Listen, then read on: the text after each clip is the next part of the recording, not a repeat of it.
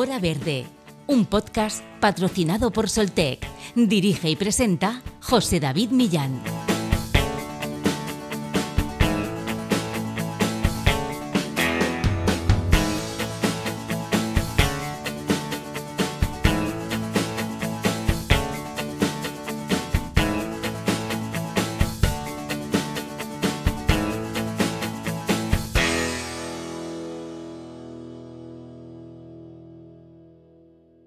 La lucha contra el cambio climático se ha convertido en una de las prioridades de la Unión Europea. La eliminación de las calderas de combustibles fósiles en los hogares antes de 2029 es uno de los objetivos de las autoridades comunitarias. En este sentido, en lo que respecta a la climatización, una de las apuestas claras son las bombas de calor, una tecnología que toma la energía disponible en el entorno natural, el aire, el agua o la tierra, y la transporta al interior de recintos calentándolos o enfriándolos.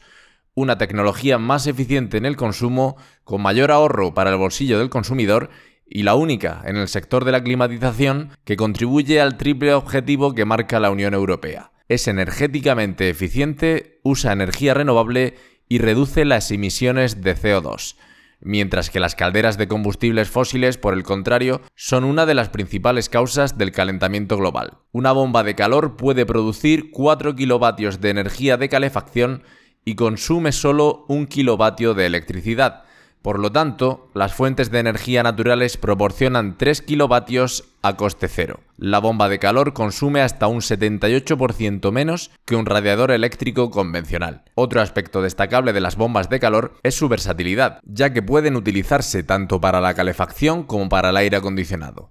No obstante, las bombas de calor no son la solución perfecta para todos los hogares, ya que su eficacia puede verse limitada en ciertos climas o situaciones específicas, además de tener un coste de instalación más elevado que la climatización convencional. Aunque eso sí, a largo plazo pueden ser un 50% más baratas que las calderas de gas si se tiene en cuenta su ciclo de vida útil. La bomba de calor puede ayudar a contribuir en el objetivo de alcanzar la neutralidad climática y construir un futuro más sostenible, además de garantizar la necesaria independencia energética de Europa. Hoy, en Hora Verde, conocemos más sobre esta tecnología con Marta San Román, directora general de AFEC, Asociación de Fabricantes de Equipos de Climatización.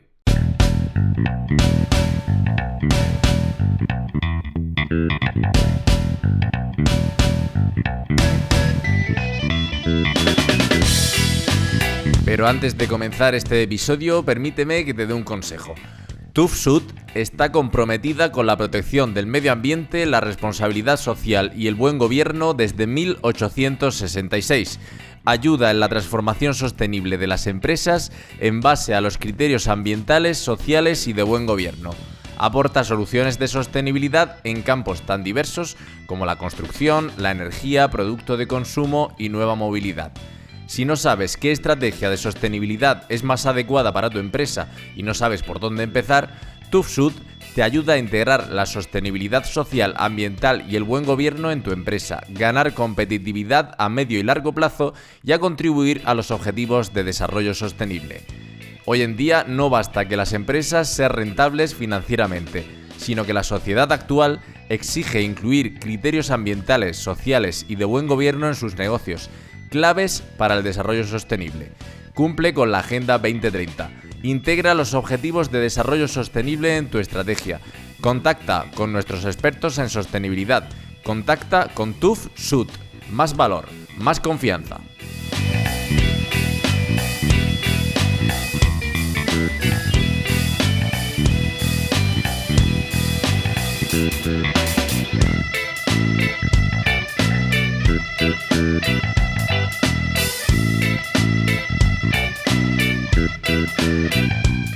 Hora Verde, un podcast patrocinado por Soltec. Dirige y presenta José David Millán.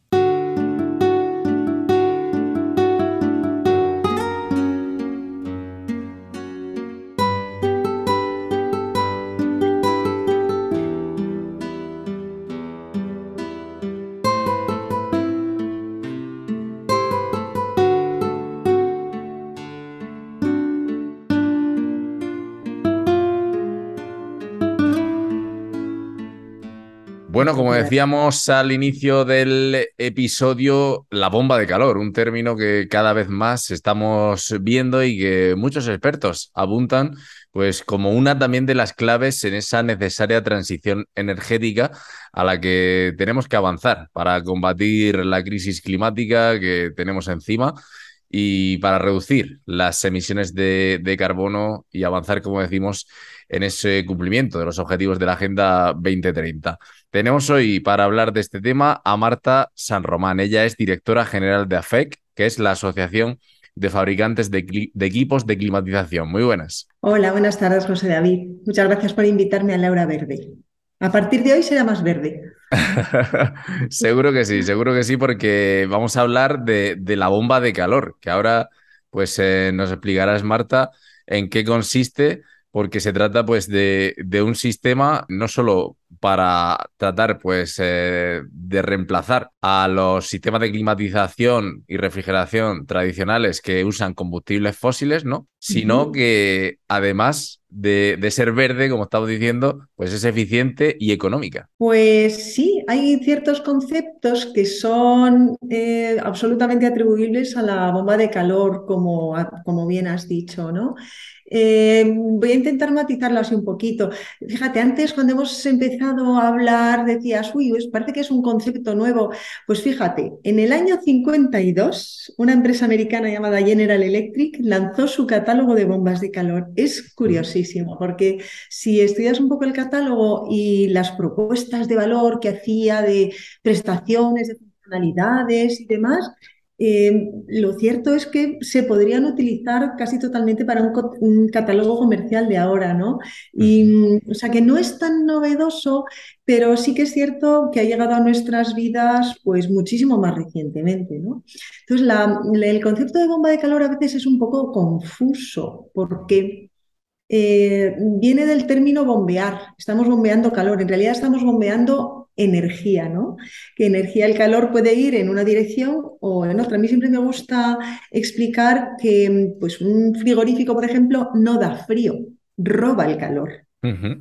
Por eso, aunque se llame bomba de calor, eh, como bien has dicho, sirve también para eh, proporcionar refrigeración y, fresquito en verano. Pero es que además vale también para producir agua caliente sanitaria. Por eso es una tecnología muy versátil. Efectivamente, puede en muchísimos casos sustituir mm, sistemas tradicionales de, generar calor eh, mediante la combustión de combustibles fósiles. ¿no?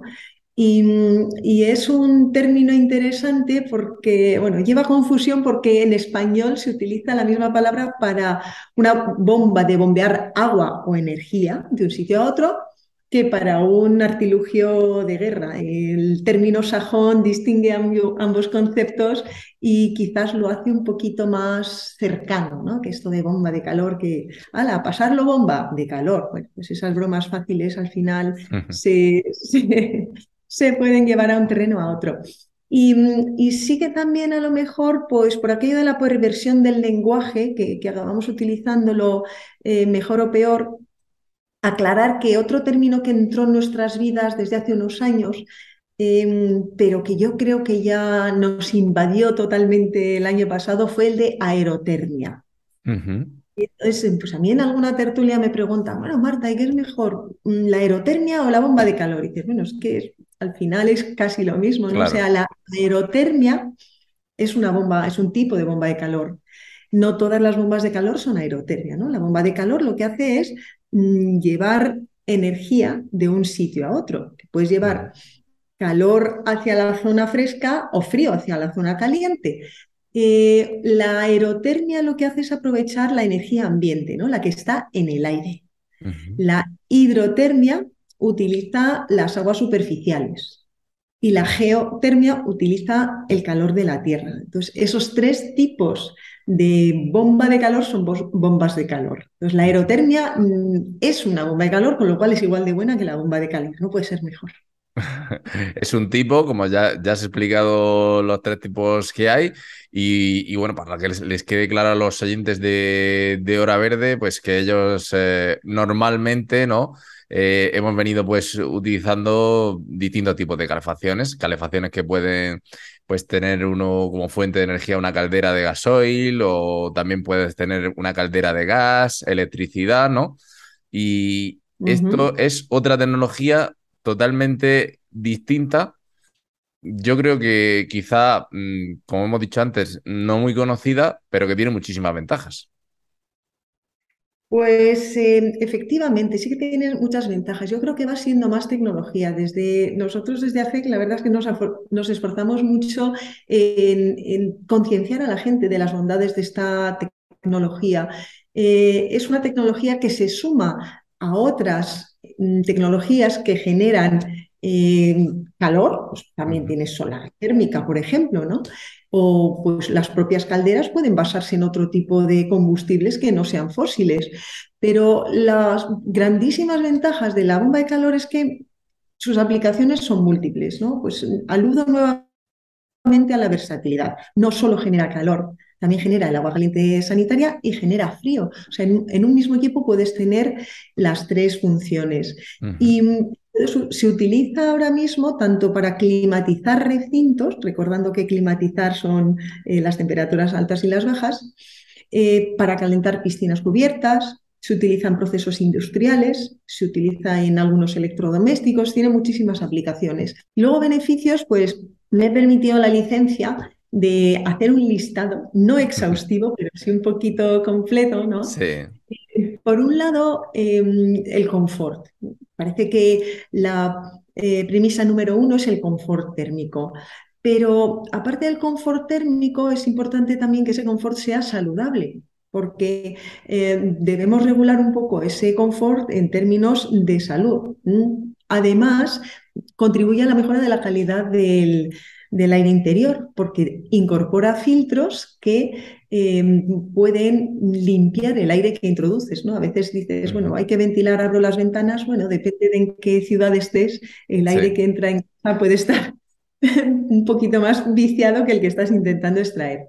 Luego tiene otro beneficio importantísimo, que es mm, bueno, pues uno de los motivos por los que está quizás tan de moda en, textos normativos y, en planes de ayuda y de los fondos europeos, que es su eficiencia. Entonces, la bomba de calor está capturando energía de fuentes naturales que son gratuitas, ¿no? Tenemos el aire, el sol, la tierra.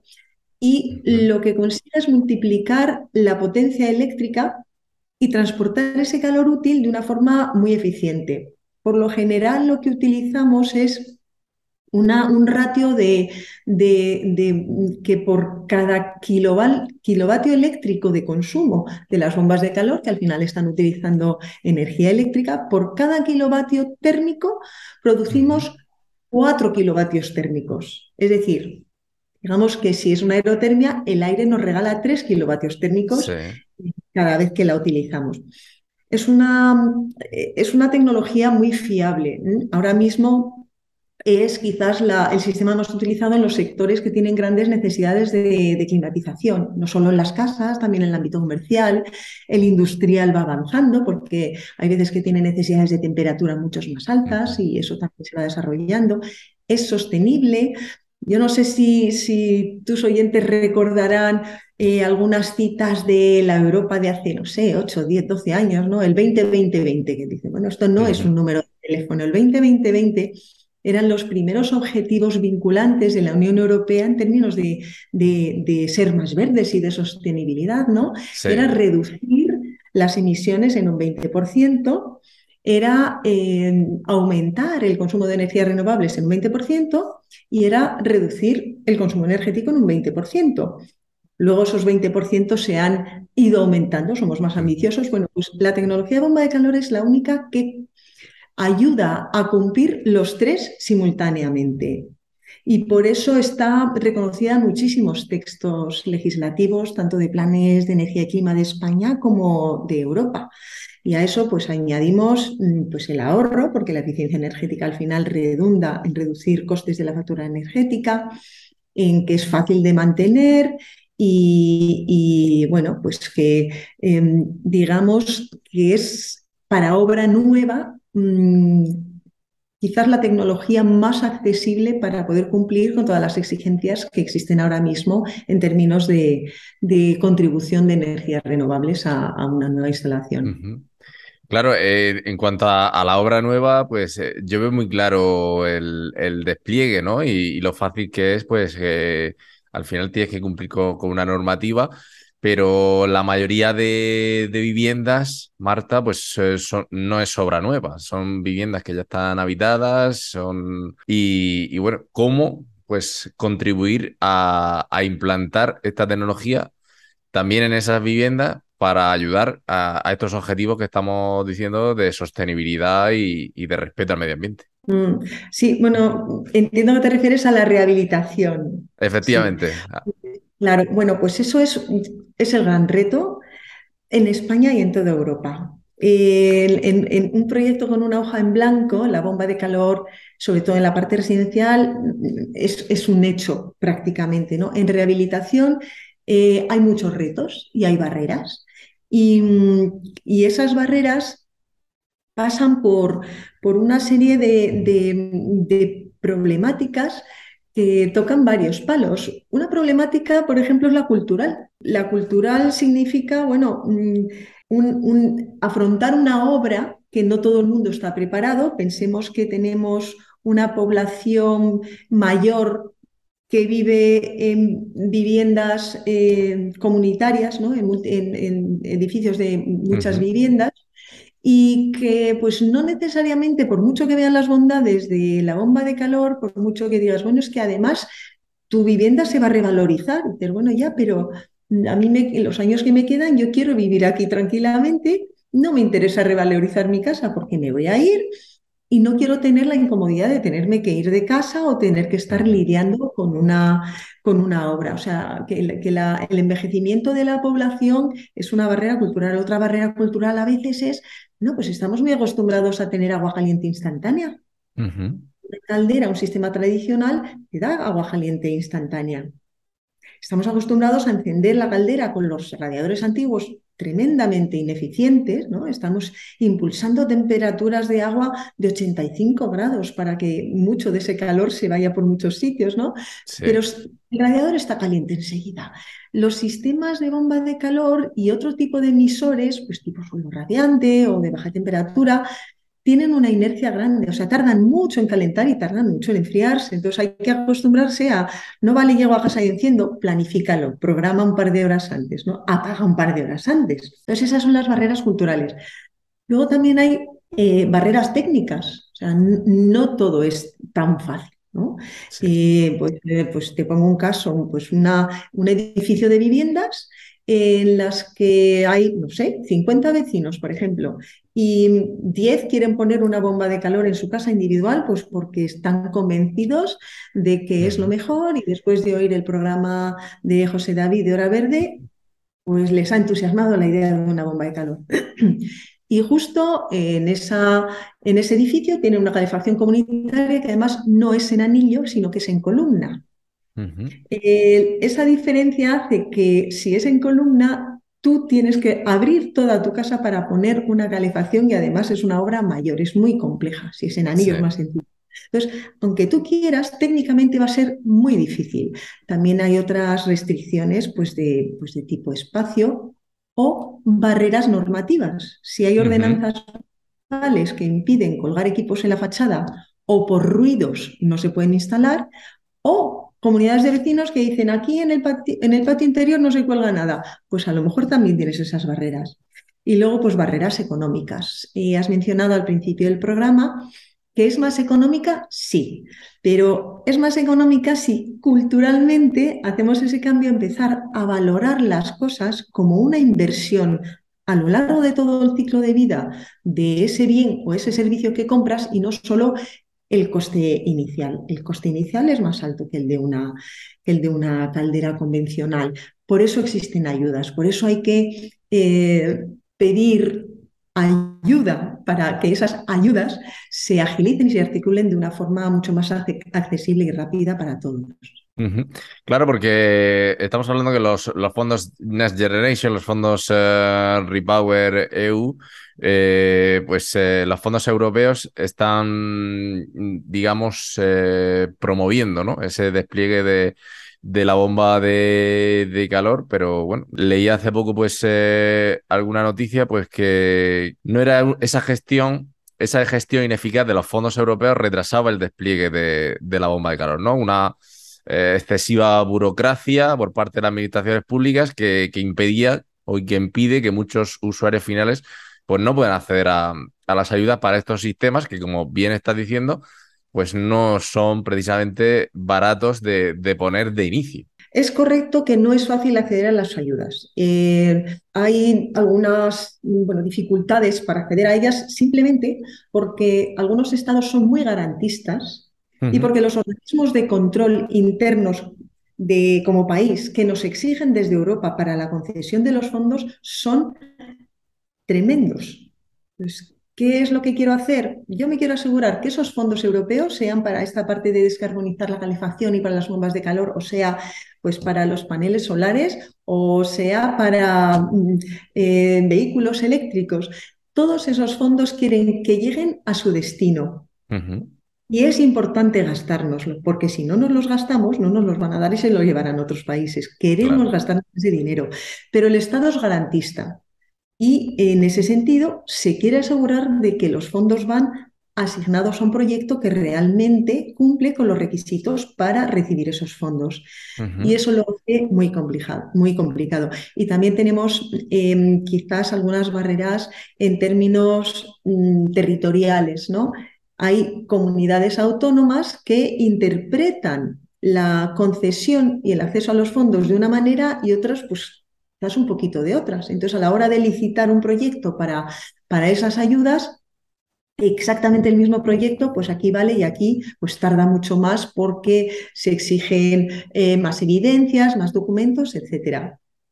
¿Esto es bueno? Sí. ¿Por qué? Pues porque te da una imagen de, de un país sólido que está haciendo bien los deberes en ese término. Eh, pero ¿por qué no es tan bueno? Porque retrasa y frena ese despliegue.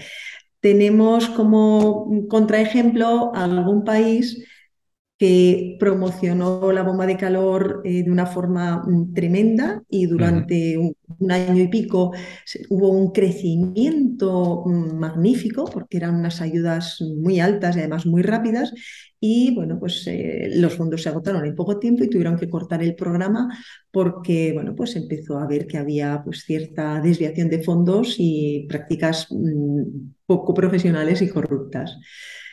¿El equilibrio dónde está? Pues es muy difícil.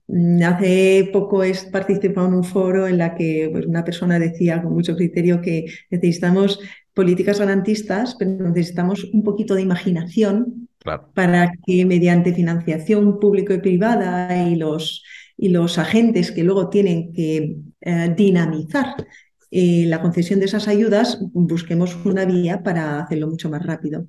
Aquí esperamos, por ejemplo, que las, las agencias de rehabilitación, los agentes de rehabilitación empiecen a ser pues, eh, bueno, pues un catalizador de solicitudes y de gestión de esas solicitudes.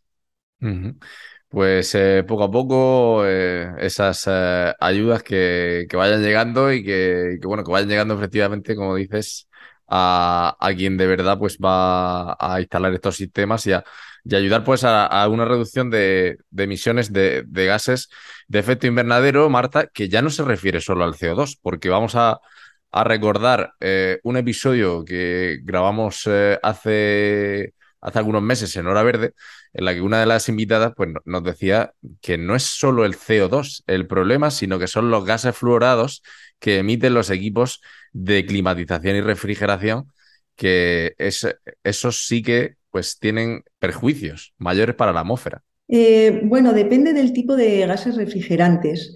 Efectivamente, las bombas de calor tradicionales se, basaban en gases fluorados y se ve que esos gases fluorados eh, producen parte del calentamiento atmosférico. ¿no? Entonces, hay, una, hay un reglamento europeo que desde el año 2009 mm, inicia un control y una serie de restricciones, limitaciones y prohibiciones que ahora mismo están en revisión, por segunda, por segunda vez están en revisión, y digamos que la evolución del mercado de los últimos, desde los últimos 10 años hasta ahora ha ido pues hacia otro tipo de gases refrigerantes que tienen un impacto eh, directo mucho más bajo. Ese impacto viene relacionado con una característica química de los refrigerantes, que es lo que se llama el potencial de calentamiento atmosférico. Entonces ahora mismo se está yendo hacia eh, gases refrigerantes de muchísimo más bajo impacto medioambiental. Es un, es un proceso perdón, que se inició hace años y hace, creo que fue en 2014 cuando se hizo la primera revisión de ese control y se eh, impusieron exigencias mucho mayores. Y en la revisión que se está haciendo ahora lo que se ha visto es que los objetivos que se habían marcado con la primera revisión no solo se consiguieron, sino que además se han sobrepasado. Entonces, eh, ahora mismo se está eh, proponiendo un borrador nuevo para que ese reglamento continúe con la mejora de la reducción de emisiones. Esto al final supone bueno, pues una serie de transformaciones en la industria y en los equipos y se adoptan otro tipo de refrigerantes que al final eh, bueno, pues quizás tienen menos impacto en, ese calentamiento, pero tienen otras eh, desventajas. Entonces, pues lamentablemente no tenemos una solución única, hay que trabajar con todos. Eh, ahora hay refrigerantes que, pues uno de ellos, por ejemplo, es el CO2. Y dices, bueno, y, mm, si lo que queremos es descarbonizar la atmósfera y quitar CO2, ¿por qué estamos metiendo CO2? pues porque tiene otras ventajas. Claro. Lo suyo sería decir, no vayamos a meter más, tiene otras ventajas, ¿no? Pues hay algunos que, que, implican, bueno, pues una peligrosidad muy alta, explosiva y de inflamabilidad. ¿Qué hay que hacer? Pues aprender a diseñarlos y a usarlos para que ese peligro no exista. Que al final mm, todos tenemos elementos explosivos en casa, en el frigorífico, ¿no? Aquí yo creo que lo importante es también valorar eh, la progresión, sobre todo en la parte de climatización, la parte de refrigeración de supermercados quizás es, un poquito más, eh, bueno, es un poquito diferente, pero sí que había una progresión enorme en términos de controlar las fugas. Es decir, si los equipos no emiten, no hay ese problema. Si fuéramos responsables a la hora de reciclar los equipos y de eh, hacer un uso responsable de los residuos, no hubiéramos causado pues, este problema que es de origen eh, antropogénico, claramente. ¿no? Pero ahí, em, insisto, yo creo que estamos en, una, en un buen camino hacia buscar un equilibrio absolutamente necesario de la eficiencia energética es lo primero, que es uno de los principios de la Unión Europea, sobre todo para pues, para limitar la, dependencia energética de, ciertos países, sobre todo tras la crisis energética, eh, el equilibrio con el impacto medioambiental, porque pensemos que una parte viene de esas fugas y de esos refrigerantes que puedan tener un potencial de calentamiento más alto, pero muchísimo más viene de esa eficiencia energética. Y luego, por supuesto, la parte de la seguridad de los equipos y de la robustez de los mismos. Un reto, un reto, muchísimos retos por, por delante y, y, una tecnología pues que, que, está en auge, que está un mercado que a nivel europeo está creciendo eh, en torno al 20%. se prevé que crezca eh, anualmente de aquí a 2025 el mercado de las bombas de calor. De hecho, hace poco pues también leíamos una, una noticia de que la marca Bosch invertirá más de mil millones de euros hasta final de la década en la producción de bombas de calor. Al final estamos viendo que son eh, perspectivas muy buenas. Ah, bueno, a ver, Bosch no es la única empresa que está haciendo inversiones. Mira, recientemente publicó una especie de encuesta, los resultados de una encuesta preliminar, la Asociación Europea de Bombas de Calor, pertenecemos a ella, por eso estamos un poco muy al día, ¿no? muy encima de los foros europeos, hablaba de inversiones a nivel europeo de 15.000 millones de euros de aquí a unos años para, em, bueno, en bomba de calor. Puede ser aumentar capacidad, pueden ser líneas nuevas, puede ser, y más de, puede ser digitalización. Eh, una encuesta así muy breve, muy por encima en España, eh, muestra ya mm, pues, pues cerca de 300 millones de euros de inversión. Hay, muchas empresas, hay empresas españolas que están invirtiendo mucho, que han anunciado, em, han anunciado pues nuevas líneas, han anunciado em, pues inversión en, sobre todo eso en la parte de información, en digitalización, en capacidad de almacenes. Entonces hay, hay un listado bastante grande de empresas que, que están avanzando muchísimo en esa línea. Y bueno, yo me siento muy orgullosa de pensar que prácticamente todas las empresas fabricantes de bombas de calor que están en España o de componentes para fabricantes eh, están en la asociación y además trabajamos de forma conjunta y común para, sobre todo para defender los valores comunes, ¿no? Luego la competencia, pues eso ya, en el mercado y en la arena cada uno que saque el sable, pero se está trabajando mucho y ese nivel de inversiones es importante, es muy importante porque mm, como hay planes en la agenda europea de aquí hasta 2030, 2050, eh, esas inversiones generan confianza y, esa confianza genera mercado. Eh, lo que sí que me gustaría resaltar es que todas estas inversiones se están haciendo mm, por parte de los fabricantes, pero tenemos una falta de inversión en talento.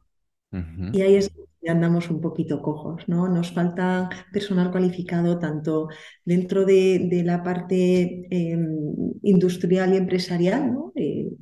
de técnicos medios y altos, eh, como sobre todo los técnicos cualificados de la parte de instalaciones. Nos faltan falta número, falta el relevo generacional y tenemos ahí quizás el reto de hacer eh, atractivo el sector para la gente joven y, bueno, pues mm, personas eh, que, quieran cambiar de sector que puedan cualificarse para, para trabajar en ello. No es una no es una profesión fácil, pero es apasionante. Yo una vez oí que una vez que entras en el mundo de la climatización y de la refrigeración, que esto es como una secta. Puedes irte, pero vuelves. Siempre se vuelve. No, eh, sí que veía que, manteníais recientemente foros en este sentido sobre la bomba de calor y que es una oportunidad de, empleo total porque estamos viendo pues el, desarrollo, las perspectivas que tiene, ya lo está comentando Marta, y, bueno, ¿por qué no? Pues eh, que, los jóvenes y no tan jóvenes que se animen ¿no? a un poco reorientar su carrera por ahí. Efectivamente, porque además en estos foros hemos hecho, mira, el año pasado hicimos un foro interesante en, Córdoba y hablábamos de la bomba de calor como Hubo gente que la llamaba la princesa de la climatización, luego alguien del Ministerio de Transición Ecológica eh, hablaba de, bueno, es la reina. Eh, dices, sí, pero necesita súbditos. Y en ese foro pues había muchas voces que y reclamaban ¿no? la atención que necesitamos para ello. Y en otros foros, por ejemplo, sí que hay voces que dicen, claro, es que no es interesante eh, porque bueno, tiene poco glamour, ¿no? No es el mundo digital, no es, no es un sitio de corbata, no, es, hay que trabajar. Pero sí que, por ejemplo, eh, había algún colectivo joven que decía, claro, es que nosotros tenemos la sensación de que eh, los instaladores están mal pagados y además les explotan. Y yo contraargumentaba, ¿no? Decía, bueno, tienen salarios que están bastante por encima del salario mínimo interprofesional y pensar, les decía a los jóvenes, pensar la comparación de un instalador con un camarero de bar de copas de los viernes y los sábados por la noche que generalmente no llegan ese salario, que las horas extras no se las pagan, ni los pluses de nocturnidad, ni nada. Aquí se paga todo. Y es un sueldo mm, digno y hace falta. Entonces, si se necesita empleos, de hecho, fíjate, hace poco eh, la Confederación Nacional de Instaladores, también en otro foro, mm, proponía un plan de inmigración para traer técnicos a España, porque nos van a hacer falta. Así que yo invito a aquel, a aquel despistado que esté dudando si seguir una carrera superior o cómo enfocar su vida, hace instalador. Exactamente. Ahí, ahí lo dejas para el que pueda estar interesado. es, eh, es común esta necesidad de, instaladores, yo creo, en muchos eh, em, eh, sectores ¿no? de, las energías renovables. Se me viene a la cabeza la fotovoltaica, que también, pues claro, la gran demanda que está teniendo la fotovoltaica, pero sí que encuentra dificultades para, para encontrar a, esos instaladores, por supuesto. Eh, ya te lo pongo ahí votando la pregunta, porque creo que tiene muchas sinergias la bomba de calor también con la energía fotovoltaica, ¿no? Que se complementan muy bien. Efectivamente, mira, la bomba de calor... Em, bueno, hay un término que se utiliza mucho en nuestra jerga, que es hibrida muy bien, no hay hibridación. Hibridación es combinarse, ¿no? Con la solar fotovoltaica, pues mucho. ¿Por qué? Pues porque la fotovoltaica al final aporta ese kilovatio eléctrico que es necesario para producir cuatro térmicos, lo aporta la fotovoltaica. La fotovoltaica aporta más electricidad a más cosas, ¿no? Entonces, em, es importante porque además el, que haya cada vez más solar fotovoltaica hace que la energía sea cada vez más verde. Y cuanto más verde es la, energía eléctrica, eh, mayor será ese, rato, ese ratio de conversión de la bomba de calor. Pero no solo híbrida bien con la, con la solar térmica, eh, perdón, con la solar fotovoltaica, también con la solar térmica. que también es una fuente de calor pues, para el uso de agua caliente sanitaria, por ejemplo. Y mm, en ese sentido, por ejemplo, tanto fabricantes de bombas de calor como fabricantes de sistemas y protocolos de comunicación y sobre todo sistemas de regulación y control, pues, eh, pues estamos impulsando foros de, hacer que eso sea cada vez más fácil, porque tú piensas, tú tienes el mejor equipo, has conseguido una ayuda fantástica y lo vas a instalar. Y resulta que quien te ha hecho el proyecto eh, no era demasiado profesional. El instalador era el cuñado del primo y eh, además no sabía regular la instalación, con lo cual tienes un equipo estupendo que nunca ves, nunca va a ser ni tan eficiente como tú esperabas, ni te va a dar todas las prestaciones, ni va a durar lo que tú creías. Entonces, lo que es importantísimo, sobre todo en estos términos de hibridación, es que el proyecto esté hecho por un profesional, la instalación esté hecha por un profesional, el mantenimiento esté pautado incluido presupuesto, y que lo haga un profesional y que todos los sistemas que introduzcas se hablen entre sí, porque estamos hablando de la solar fotovoltaica, térmica y la bomba de calor, pero luego es que tienes en tu caso otros sistemas como la ventilación, los sistemas de recuperación de calor para que el calor que se desgasta se pueda reutilizar y siempre sin descuidar esa parte de la salud y de la calidad del aire interior. O sea, la combinación perfecta. Salud, cuidado y protección del medio ambiente. Bueno, vemos que hay que sumar, ¿no? Sumar tecnologías, sumar energías renovables y, energías verdes y, bueno. Y, poco a poco y también a través de, estos espacios, Marta, pues intentar llegar a, más gente y que más personas pues se conciencien de, de que es importante, mm, ya no solo por su bolsillo, que puede ser que que a la larga, como hemos visto, sí que le salga más económico, sino porque también pues estamos viendo las consecuencias del cambio climático todos los días. Bueno, ahora mm, nosotros, eh, en este caso, yo por la zona donde vivo, también estamos sufriendo ahora los efectos de, una dana. Y, bueno, que hay que entre todos poner nuestro granito de arena y, concienciarnos de que las energías renovables y todo lo que sea sostenible y verde, pues tiene que estar con nosotros. Efectivamente, sí. Ahí, bueno, nosotros a veces hablamos de la premisa de que, bueno, es importante dejar de, de, quemar cosas y el uso de combustibles fósiles no solo son emisiones de CO2, es también pues, los, los eh, NOx, ¿no? que también son perjudiciales para la salud. Y, tampoco se trata de, inundar todo de nuevos equipos. Hay que, hay que pensar en, en, en viviendas sostenibles, en edificios sostenibles, en barrios sostenibles, en ciudades sostenibles, ¿no? Hay que cuidar la parte visual y acústica y lumínica, hay que, bueno, pensar en equipos que realmente nos den eh, eso que necesitamos de una forma mm, verde y sostenible. Eh, pensemos que no vale de nada, pues eso, poner equipos si no hacemos otras actuaciones, ¿no? Pues si aíslas bien tu casa, necesitarás menos, eh, menos calor y menos frío en los, en los climas más extremos. Y que todos nos tenemos que hablar con todos, que planetas de todos. Totalmente, pues, eh, pues sumando, sumando entre todos y, descubriendo conceptos, tecnologías que están cada vez más eh, en auge.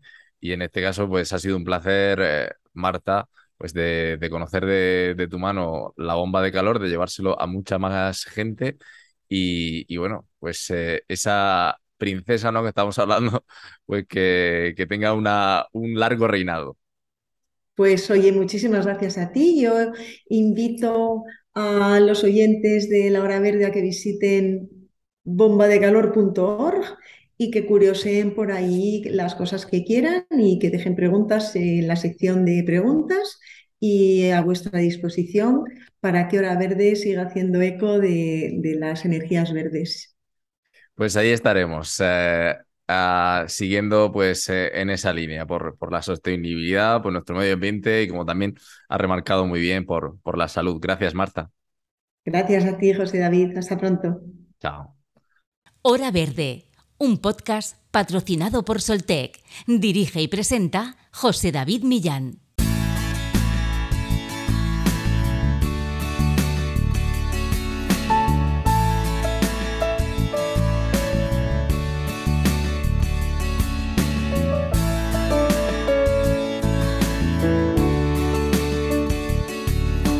Hasta aquí ha llegado nuestro episodio de hoy en Hora Verde. Ya saben que si les ha gustado, les agradecemos de todo corazón que lo compartan entre sus familiares y amigos y que nos sigan, por supuesto, a través de las redes sociales de Soltec, tanto en Instagram, LinkedIn, Twitter y Facebook. La próxima semana volveremos con nuevos e interesantes temas en torno a la sostenibilidad, el medio ambiente y las energías renovables. Les espero aquí. Sean felices. Chao.